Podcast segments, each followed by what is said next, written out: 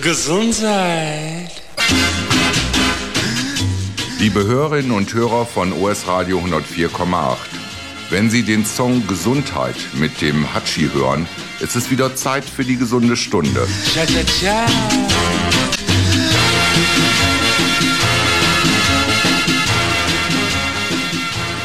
Apropos Hatschi.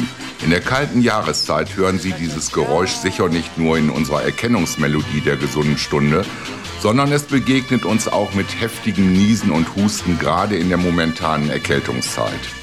Krankheitserreger setzen sich auf unsere Atemwegsorgane und führen zu Entzündungen. Mein Kollege Uwe Altschner und ich, Sigi Obergräfenkemper, widmen uns in unserer heutigen Sendung dem Thema Entzündungen und möchten Ihnen erklären, was es damit auf sich hat, wie sie entstehen und wie unterschiedlich die Ursachen sein können. Bis zur Genesung ist es für viele Menschen oft ein weiter Weg. Wir wünschen Ihnen, dass Sie nicht wie in unserem ersten Musiktitel von Peter Maffei über sieben Brücken bis zur Herstellung Ihrer Gesundheit gehen müssen und sind gleich wieder für Sie da. God bless you.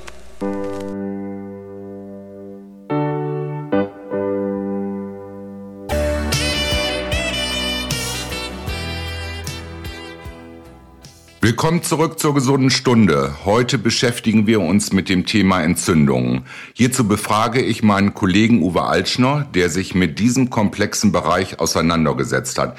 Uwe, was ist eigentlich eine Entzündung? Die Entzündung, Sigi, ist eine Reaktion des Immunsystems.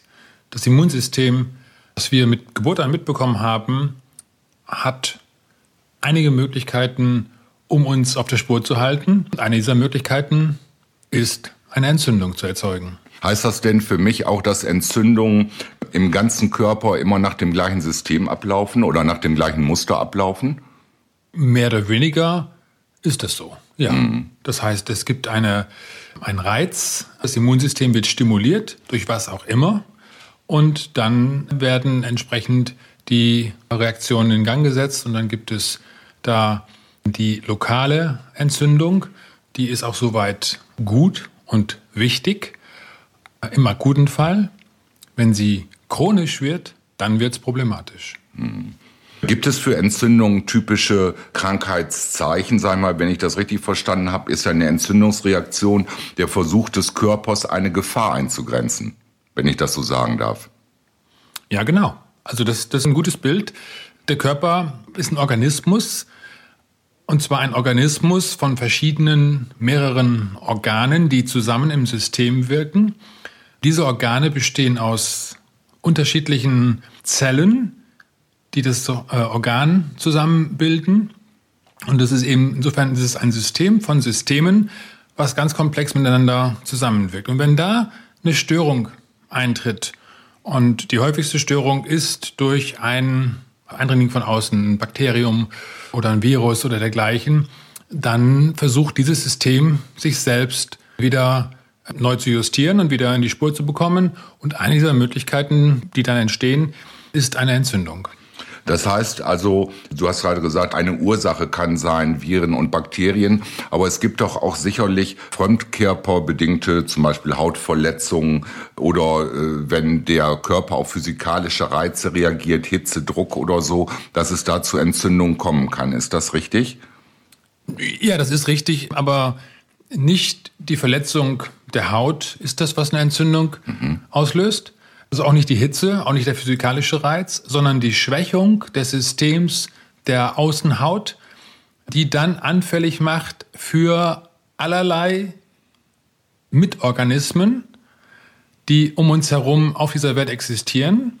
Und die können dann über diese Schwachstelle, über diesen Schnitt beispielsweise, den man sich zugezogen hat, oder über die äh, Verbrennung und damit die Zerstörung der Hautzellen können dann diese Keime von außen, diese Organismen, das ist auch Leben, was seinen Lebensraum dann in Beschlag nimmt, wo vorher einfach eine Abwehr bestanden hat, ist diese Abwehr geschwächt und dann, dann gibt es an der Stelle Eindringen. Und danach reagiert der Restkörper zum Beispiel mit einer Entzündung. Gut, jetzt habe ich das verstanden. Was ist denn der Unterschied zwischen einer akuten und einer chronischen Entzündung?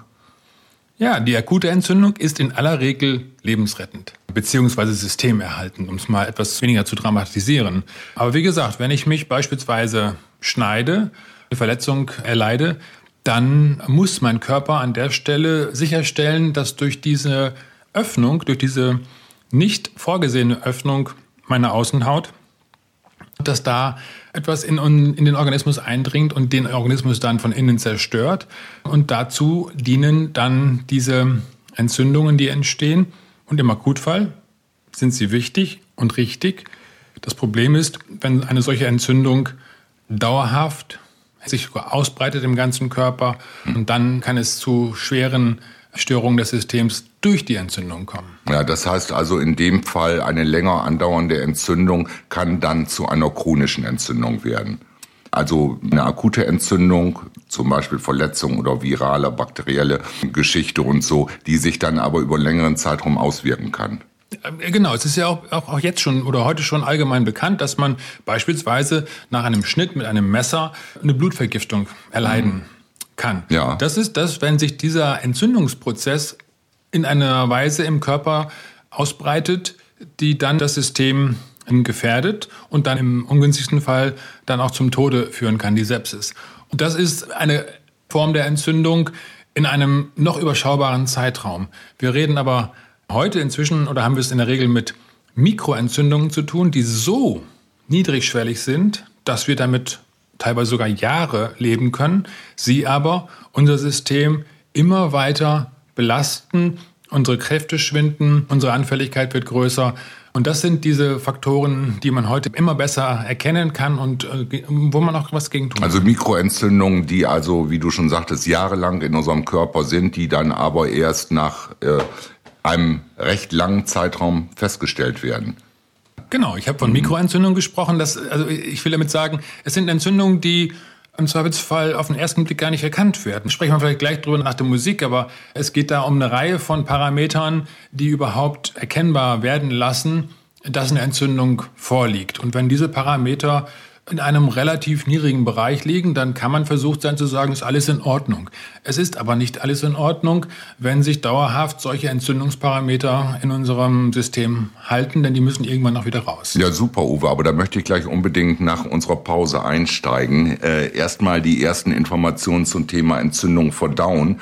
Bevor wir uns weiter damit befassen, hören wir nun Musik von Joel Brandenstein. Der Titel Lebenskraft ist das, was alle Menschen brauchen. Denken Sie daran, liebe Hörer, Hörerinnen und Hörer, wenn Sie diesen wunderbaren Song hören, der tatsächlich Kraft gibt.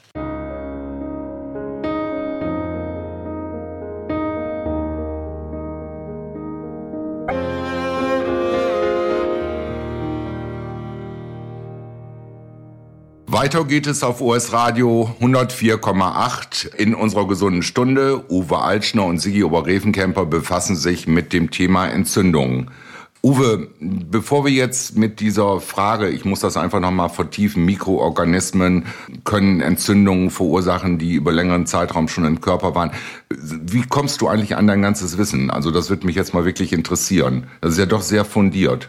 Ob es fundiert ist oder nicht, das mögen andere beurteilen, aber es ist jedenfalls etwas, was mich selbst aus eigener Erfahrung, aus einer Leidensgeschichte heraus, habe ich mich mit äh, diesen Zusammenhängen begonnen zu beschäftigen. Und das war vor zwölf Jahren, glaube ich, jetzt inzwischen. Ähm, ich habe begonnen, einen Blog zu schreiben, das Vitalstoff-Blog, www.vitalstoff.blog.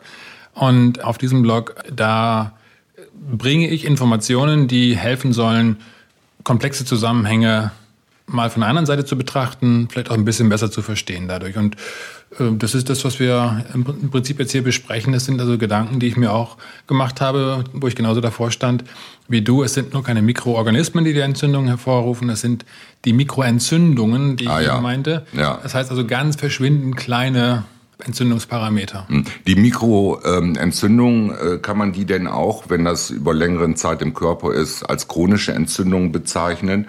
Und äh, wo es nach außen hin zumindest auch keine Entzündungsreaktion gibt, wenn ich das äh, eben richtig mitgekriegt habe. Wie stellt man das denn überhaupt fest, Mikroentzündung?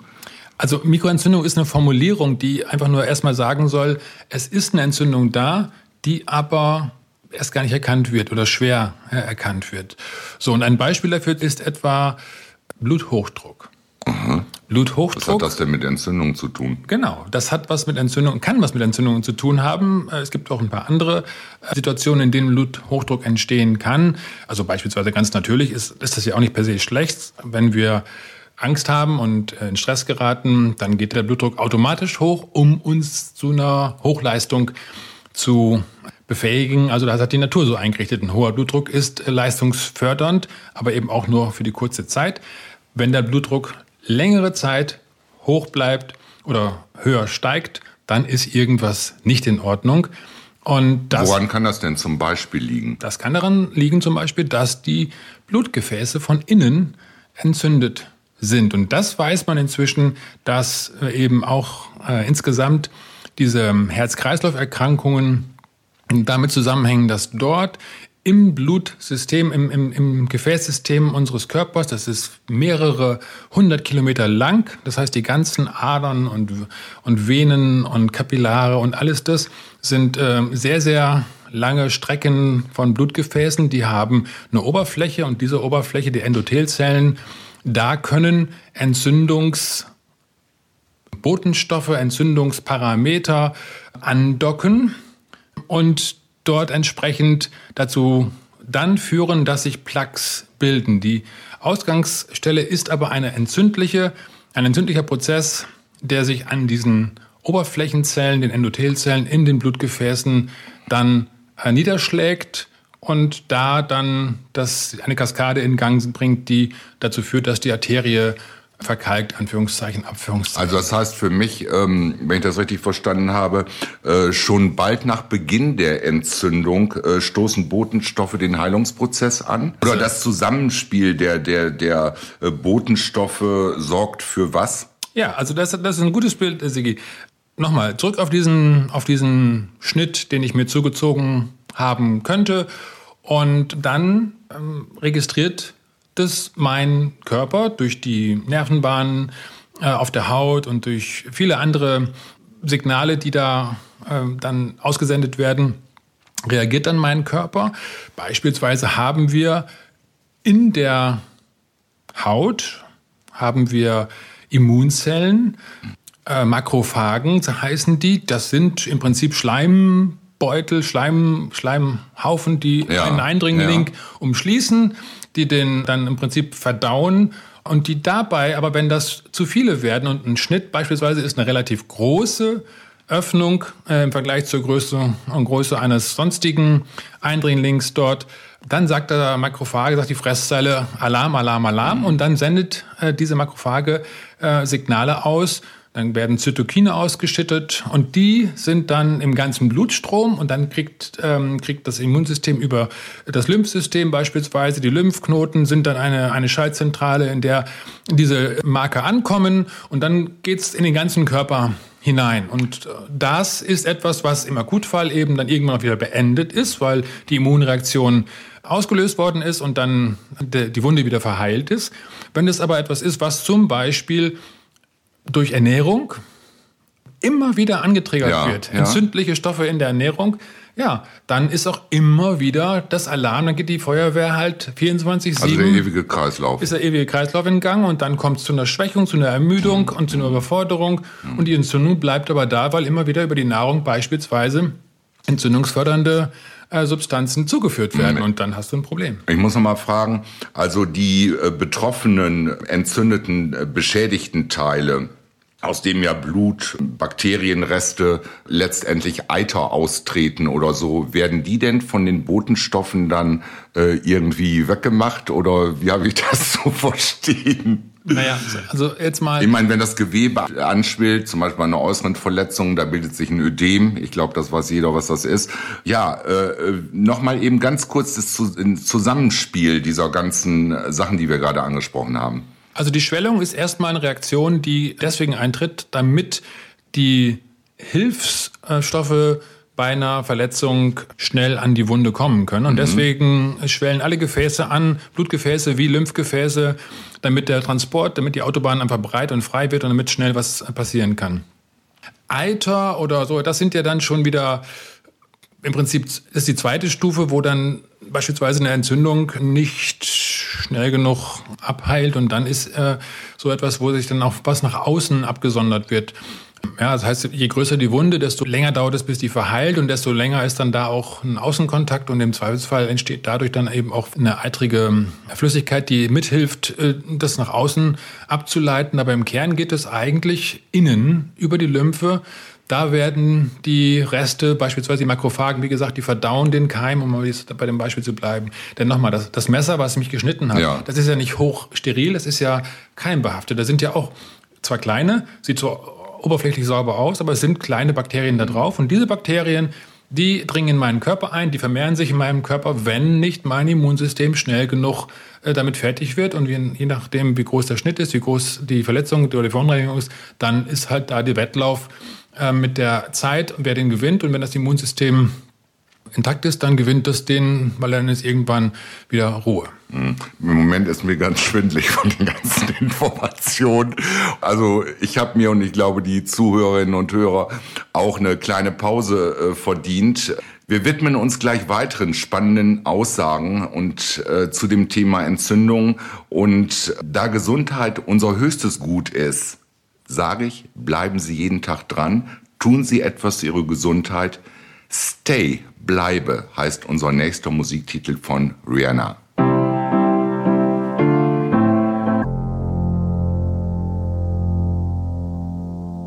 Liebe Hörerinnen und Hörer, zurück zur gesunden Stunde mit unserem Thema Entzündungen. Wir haben gerade, oder ich habe das zumindest aufgenommen, Uwe, so das Wort Ernährung. Ich sag mal, kann es sein, dass also bestimmte Lebensmittel Entzündungen verursachen oder welche Lebensmittel sind prädestiniert dafür, Entzündung gegenzuwirken? Das sind jetzt zwei Fragen, die ich in eins gestellt habe, aber du hast mich, glaube ich, schon verstanden. Ich als Laie kann nicht anders.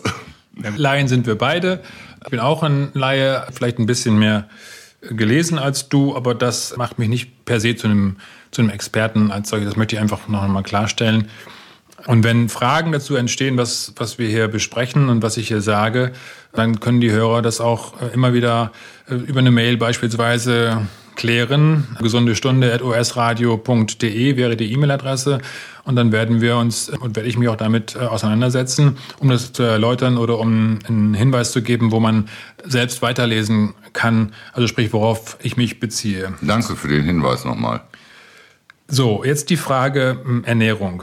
Genau. Ja, also es gibt tatsächlich, das ist inzwischen auch unstrittig, weitgehend jedenfalls, aber es ist unstrittig, dass Zucker, Kohlenhydrate per se eine entzündungsfördernde Wirkung. Also das belegen Studien. Das ja. ist nicht irgendeine Meinung, sondern das ist belegt. Genau, das ist ähm, inzwischen durch zig Studien wirklich gut dokumentiert, dass Zucker, raffinierte Kohlenhydrate einen Prozess im Körper auslösen, der, wie gesagt, an den Endothelzellen zum Beispiel dann auch sichtbar wird, weil es da über die Oberflächenstruktur ähm, dann auch die entsprechenden Andockpunkte gibt, dass diese Prozesse sich dann fortsetzen können. Das ist gut dokumentiert. Ehe wir jetzt diesen äh, von dem Begriff Zucker runtergehen. Ich persönlich vermeide Zucker, weil ich es auch absolut aus unterschiedlichen Gründen nicht vertragen kann. Äh, wäre zwar schon Teil der zweiten Frage Zuckerersatz. Was gibt es da? Ja, also Zuckerersatz würde ich tatsächlich jetzt auch mir, mir mal die Freiheit erlauben, Oder Süße. Das, das zurückzustellen. Süße ist halt einfach ein Thema, an das wir uns heute sehr gewöhnt haben, was ein echtes Problem ist, weil wir sind von der, von der Entwicklungsphysiologie, von unserer biologischen Konstitution, sind wir einfach nicht für dauerhafte Süße ausgelegt. Also haben wir einen degenerierten Geschmack. Ich würde das so nicht. Also ich sage, das ist meine Formulierung. Also Nein, aber äh, nur, das ist wichtig zu verstehen. Wir sind eigentlich kennen, kennt der Mensch als Lebewesen, was diesen Planeten seit Hunderttausenden von Jahren bewohnt, kennt Süße nur drei, vier Monate im Jahr, nämlich äh, wenn die Früchte reif geworden sind. Und da kann man sagen, aha, naja, gut ist ja, ne, die Bienen haben Honig erzeugt und den hat der Mensch dann irgendwann auch geerntet. Insofern hat er das auch ähm, speichern können. Das stimmt, aber das ist äh, im Prinzip eine große Ausnahme. Und dieser Wechsel zwischen der Verfügbarkeit von süßen Stoffen und dem Mangel wiederum, der ist einfach natürlich vorgegeben und heute in der modernen Welt, das ist der Punkt, den ich machen möchte, ist dieser Wechsel überhaupt nicht mehr da, weil wir ständig Zucker verfügbar haben. Mhm. Zucker ist aber nicht nur Zucker als solches. Zucker es ist nicht das weiße Pulver, was wir auf dem Tisch stehen haben, sondern Zucker, das heißt eben biochemisch äh, raffinierte Kohlenhydrate. Das kann auch etwas sein, was sich im Getreide beispielsweise dann findet und was im Körper wie Zucker wirkt. So, das hat eine entzündungsfördernde Wirkung, um diese Klammer jetzt mal zu schließen. Genau. Der zweite Punkt ist aber etwas, dass wir in der Ernährung auch beispielsweise Fett, Fettsäuren, ja, wir benötigen als Organismus sowohl Omega-3-Fettsäuren Ja. wie Omega-6-Fettsäuren. Man sind- sagt ja auch immer, wenn ich einen Salat mache, sind- soll ich einen Löffel Öl dran tun, damit der Körper es besser verdauen kann. Oder äh, liege ich da falsch? Ja, äh, okay, da, da will ich jetzt auch. äh, Man sagt ganz viele Dinge. Lass uns mal auf die Grundlagen Mhm. zurückkommen. Also erstmal Omega-3 und Omega-6 sind essentielle Fettsäuren. Das heißt essentiell, wir müssen sie mit der Nahrung aufnehmen. Omega-3 und Omega-6 sind beides essentielle Fettsäuren. Für, Enthalten in? Moment, Entschuldigung, Ah, ja. nicht, nicht verkomplizieren, wir müssen die Gedanken fertig machen. Gut. Omega-6 und Omega-3 sind beides essentiell und wir brauchen sie auch für Entzündungsprozesse, entweder um sie anzutriggern, um Entzündungen zu erzeugen, dafür ist Omega-6 wichtig, oder um sie zu dämpfen. Dafür ist Omega-3 wichtig. Also beim Heilungsprozess muss die Entzündung irgendwann abklingen und das geht nur, wenn Omega-3-Fettsäuren mit beteiligt sind, um die entsprechenden äh, Prozesse auch anzustoßen und zu tragen, um's mal, äh, um technisch zu sagen. ja? verstanden. Wenn da, und das ist bei uns heute so, ein Ungleichgewicht entsteht. Wir haben heute tendenziell viel zu wenig Omega-3-Fettsäuren in unserer Nahrung und viel zu viele Omega-6-Fettsäuren, weil das beispielsweise Fettsäuren sind, die wir auch über das eben angesprochene Getreide zu uns nehmen. Das Fleisch, was wir essen, ist Getreide gefüttert. Äh, Das heißt, da sind überall Omega-6-Fettsäuren in einem gigantischen Übermaß drin. Das kann man nicht stark genug betonen. Und dieses Ungleichgewicht, ja, Pflanzenöle kommen dann dazu, die wir zu uns nehmen, Margarine, alles das ist hochgradig entzündungsfördernd Ja. in einem Maße, wie wir es überhaupt nicht mehr verkraften. Das heißt, wir haben dieses Gleichgewicht nicht mehr. Es werden tendenziell immer stärkere Immunreaktionen bei uns ausgelöst, die zu Entzündungen äh, führen, anstatt diese Entzündungen äh, zu dämpfen. Und das ist es, was man äh, tatsächlich dann bei, bei der Ernährung berücksichtigen kann, wo man darauf achten kann, Omega-6-Fettsäuren einfach deswegen zu vermeiden, nicht weil sie per se schlecht sind, das sind sie nicht, aber weil wir davon zu viele haben und weil das Gleichgewicht gestört ist. Und wenn wir das ins Bewusstsein bekommen, dann haben wir schon viel getan, um uns insgesamt äh, bewusster und gesünder zu ernähren.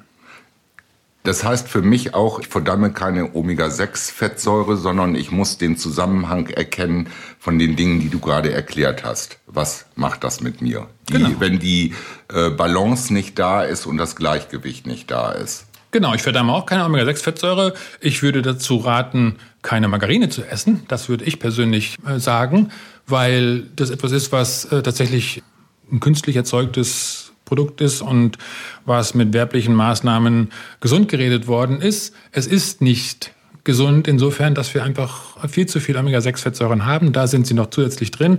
Und dann würde durch etwas wie beispielsweise Margarine oder wie Pflanzenöl im Zweifelsfall zusätzlich belastet, weil Prozesse im Körper immer stärker zugunsten der entzündungsfördernden Reaktion angetriggert Okay, werden. okay, also mir kribbelt's jetzt schon ein bisschen unter der Haut. Unter der Haut ist auch der nächste Musiktitel von der Band Kult, mit der wir unsere gesunde Stunde kurz unterbrechen. Bis gleich.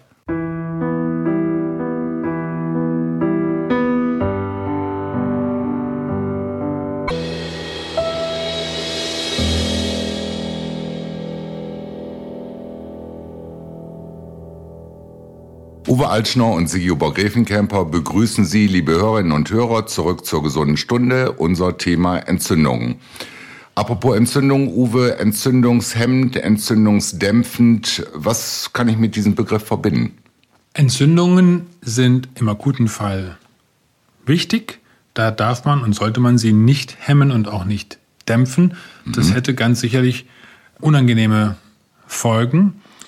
Einer chronischen Entzündung, wenn sich Ja. diese Entzündung sozusagen selber verstetigt hat, beziehungsweise wenn wir einen Lebensstil haben, der diese Entzündung äh, fördert, dann hat man natürlich Grund darüber nachzudenken, was man tun kann, um von dieser Entzündung runterzukommen. Und wie du bei einem Sonnenbrand durchaus hinterher auch mit einer guten Hautlotion die verbrannte Haut pflegen kannst und damit eben auch den Schmerz lindern kannst und den Heilungsprozess der Zellen unterstützen kannst, Ja. so kannst du auch mit entzündungshemmenden Stoffen eine, einen gereizten Organismus durchaus was Gutes tun. Entzündungshemmende Stoffe, äh, was kann ich da denn drunter verstehen genau? Also tatsächlich Moleküle, die die entzündlichen Prozesse dämpfen, wären beispielsweise Polyphenole. Ah ja.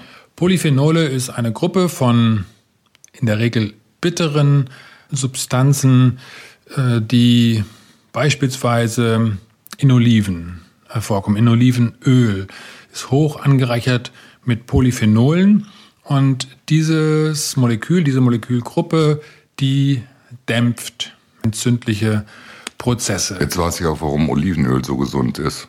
Olivenöl ist unter anderem wegen der Polyphenole so gesund. Das ist richtig. Das ist für mich jetzt eine Erklärung so. Genau, Olivenöl ist auch deswegen gesund, weil es eben nicht Omega-6-Fettsäuren im Übermaß enthält. In einer sehr, sehr gesunden Form sind es andere Fettsäuren, Omega-9 in dem Fall, die da dominiert und die einfach äh, ernährungsphysiologisch eine viel günstigere Wirkung hat. Aber tatsächlich wäre das allein äh, nicht so positiv für einen gesunden Stoffwechsel, wenn es nicht auch noch beispielsweise diese äh, angereicherten ähm, Polyphenole hätte. Allerdings gilt das zum Beispiel nur für extra virgines Olivenöl, also sprich kalte Pressung, erste Ja, Pressung ja. und dergleichen. Da ist es noch ähm, eben sehr stark drin, weil es aus der Frucht herausgepresst wird und äh, nur wenn es kalt gepresst ist, kann es auch erhalten bleiben in seiner Potenz.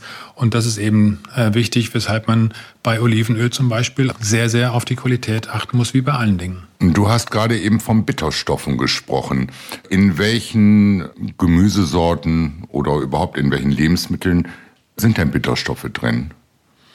Ja gut, also Bitterstoffe haben wir in, in vielen Dingen ursprünglich mal auch mit drin und sie sind in vielen Pflanzen herausgezüchtet worden, weil bitter natürlich das Gegenteil von süß ist und süß wiederum etwas ist, was kostbar war, dementsprechend für uns immer attraktiv ist und wir diesem Reflex, der dann auch im Gehirnstoffwechsel unterstützt wird, also Dopaminausschüttung, wenn wir Zucker Ja. essen, dem folgen wir immer stärker und haben mh, von daher auch äh, tendenziell immer viel zu viel Bitterstoff herausgezüchtet. Aber da, wo was zum Beispiel drin ist, das äh, sind beispielsweise in Traubenkern, Traubenkernextrakten.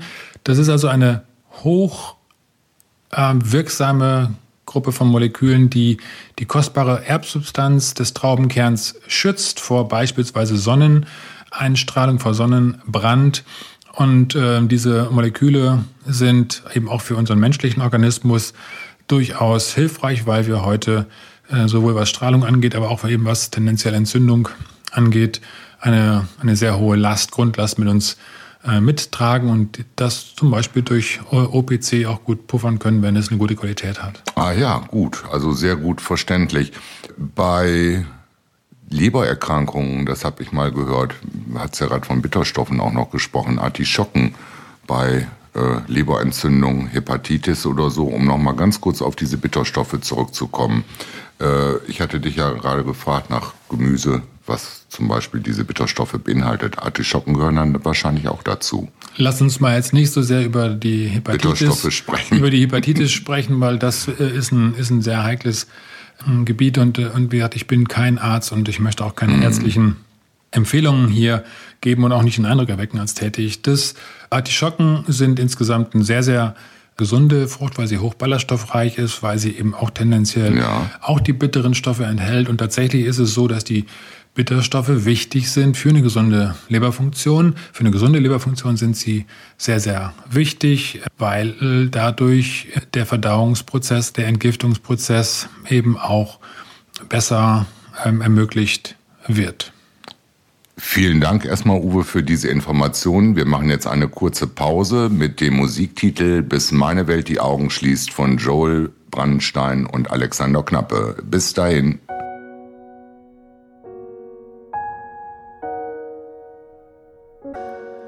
Wer hätte es gestern gedacht? Gesundheit. Liebe Hörerinnen und Hörer von OS Radio 104,8, wir sind jetzt fast am Ende unserer gesunden Stunde angekommen. Es ist unmöglich, ein so komplexes Thema in einer Stunde zu behandeln. Wie sich Entzündungen auf das Gehirn auswirken, darüber sprechen wir in vier Wochen am 8.3. Bis dahin und bleiben Sie gesund. Sie Obergräfenkämper und Uwe Alschner. God bless you.